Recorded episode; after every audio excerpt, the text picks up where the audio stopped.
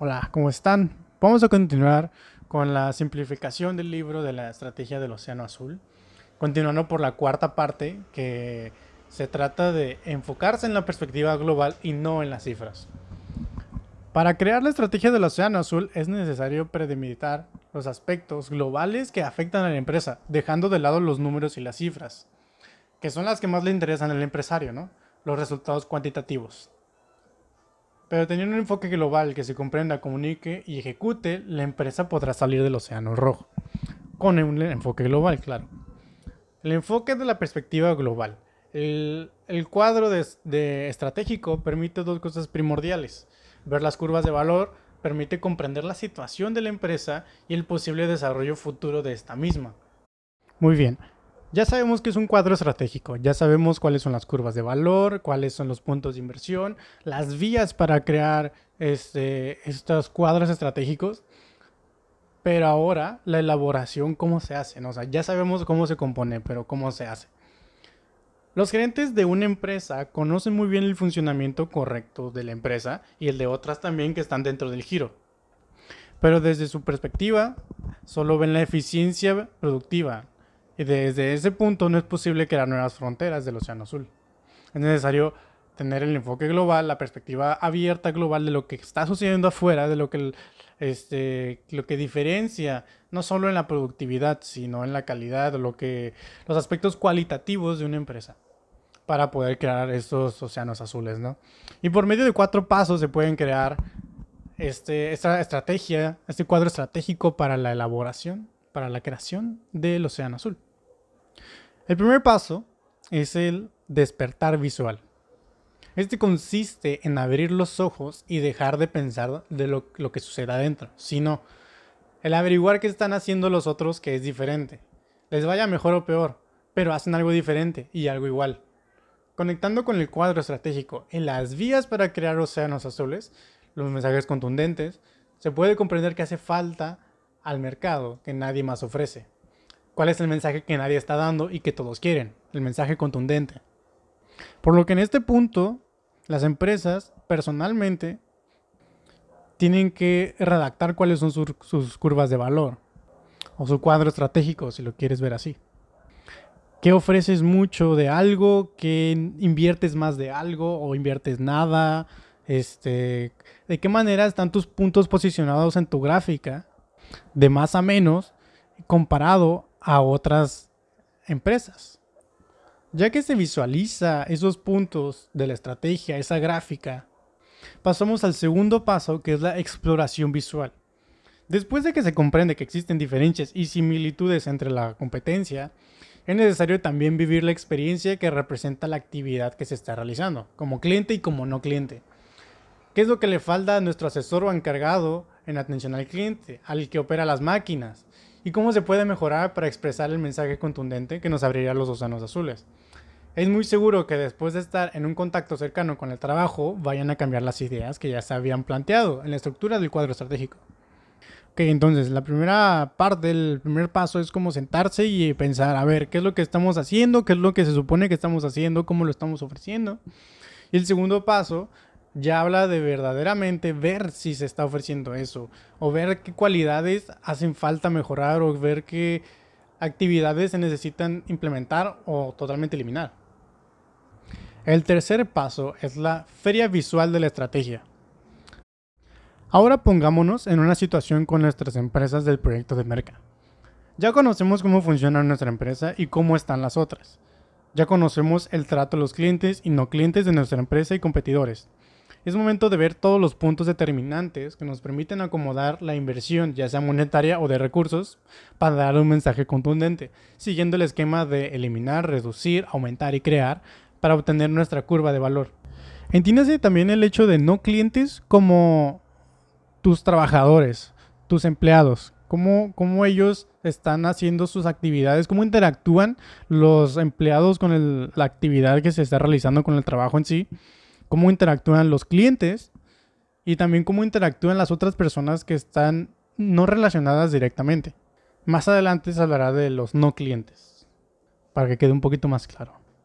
El cuarto paso, ya que acomodaste tus puntos posibles, tu, estrategia, tu cuadro estratégico, ya dices, ok, esto hace falta quitar de nuestro trabajo, esto no lo hacemos bien, esto nadie lo hace, esto ya está obsoleto, y ya pones tus puntos en el cuadro estratégico, en la gráfica, y creas tus curvas de valor, pues pasamos al cuarto paso, que es la comunicación visual. A partir de aquí se lleva a cabo la implementación, pero para que todo mundo esté en sincronía y con una meta en mente. Es necesario comunicar la visión de la nueva estrategia y que no haya trabas. O sea, que todos sepan cuál es el mensaje contundente, que todos sepan qué se va a quitar y por qué se va a quitar, que todos sepan qué es lo que se supone que vamos a mejorar. Pasemos al siguiente parte del, libro, que se llama, es el quinto capítulo, que se llama Ir más allá de la demanda existente.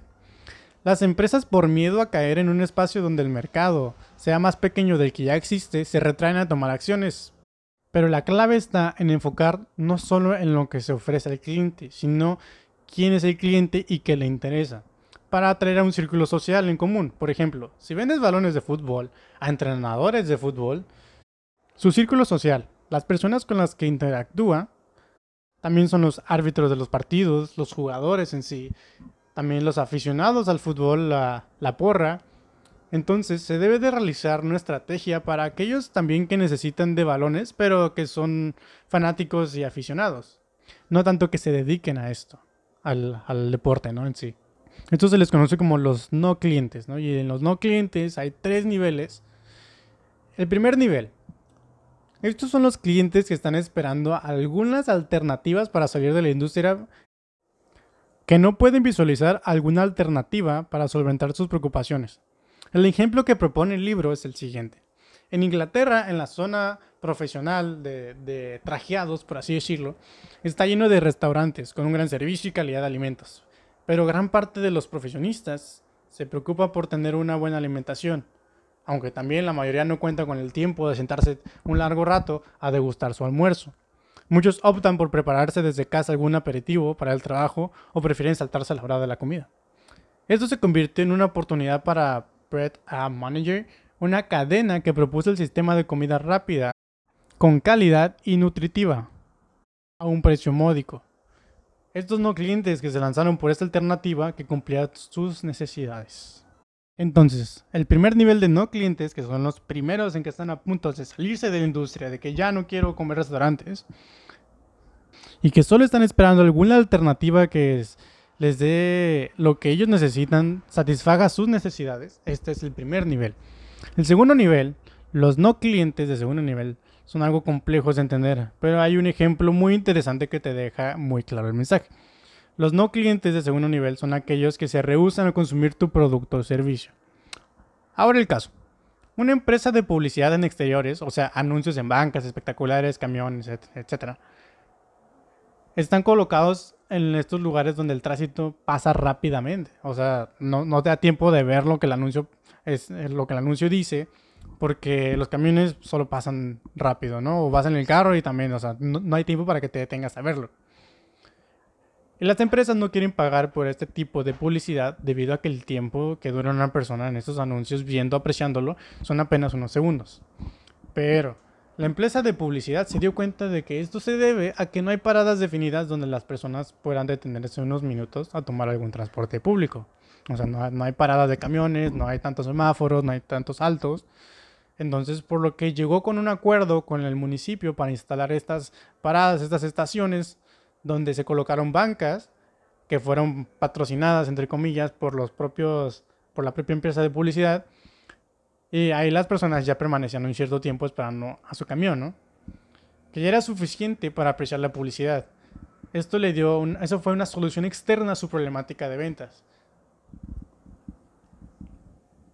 El tercer nivel. Los no clientes de tercer nivel son los considerados que se encuentran en otros mercados o industrias que son independientes unas de otras. Pero el hecho de que se dedique a diferentes actividades y que utilice una herramienta similar puede propiciar una captación de clientes potenciales interesante. Donde las preocupaciones individuales que son resueltas por un costo alto pueden ser resueltas de manera unánime con un solo producto, a un menor costo y que impacte las necesidades de diferentes sectores. El hecho de construir una computadora capaz de realizar tareas básicas de forma eficiente y trabajos complejos a un bajo costo, por lo que no tienes que construir una computadora para cada tipo de mercado, sino que en uno solo se resuelve las necesidades. Para finalizar esta quinta parte del libro, ah, menciona, apúntale a la mayor captación posible. No hay reglas de hasta dónde se puede llegar en los espacios no explorados de los clientes. Si es posible acaparar los tres niveles de los no clientes es perfecto y en caso de que no sea posible, también es posible explotar estas diferencias entre los clientes para acaparar el mercado. O sea, si los no clientes este, son muy apegados hacia solo una, este, una tendencia, pues hay que explotar esa tendencia en caso de que no pueda hacer como converger entre los diferentes niveles. Bueno, esto ha sido todo por este podcast. Eh, ha sido corto, pero ha sido muy concreto. Entonces espero que les haya, que les vaya a servir.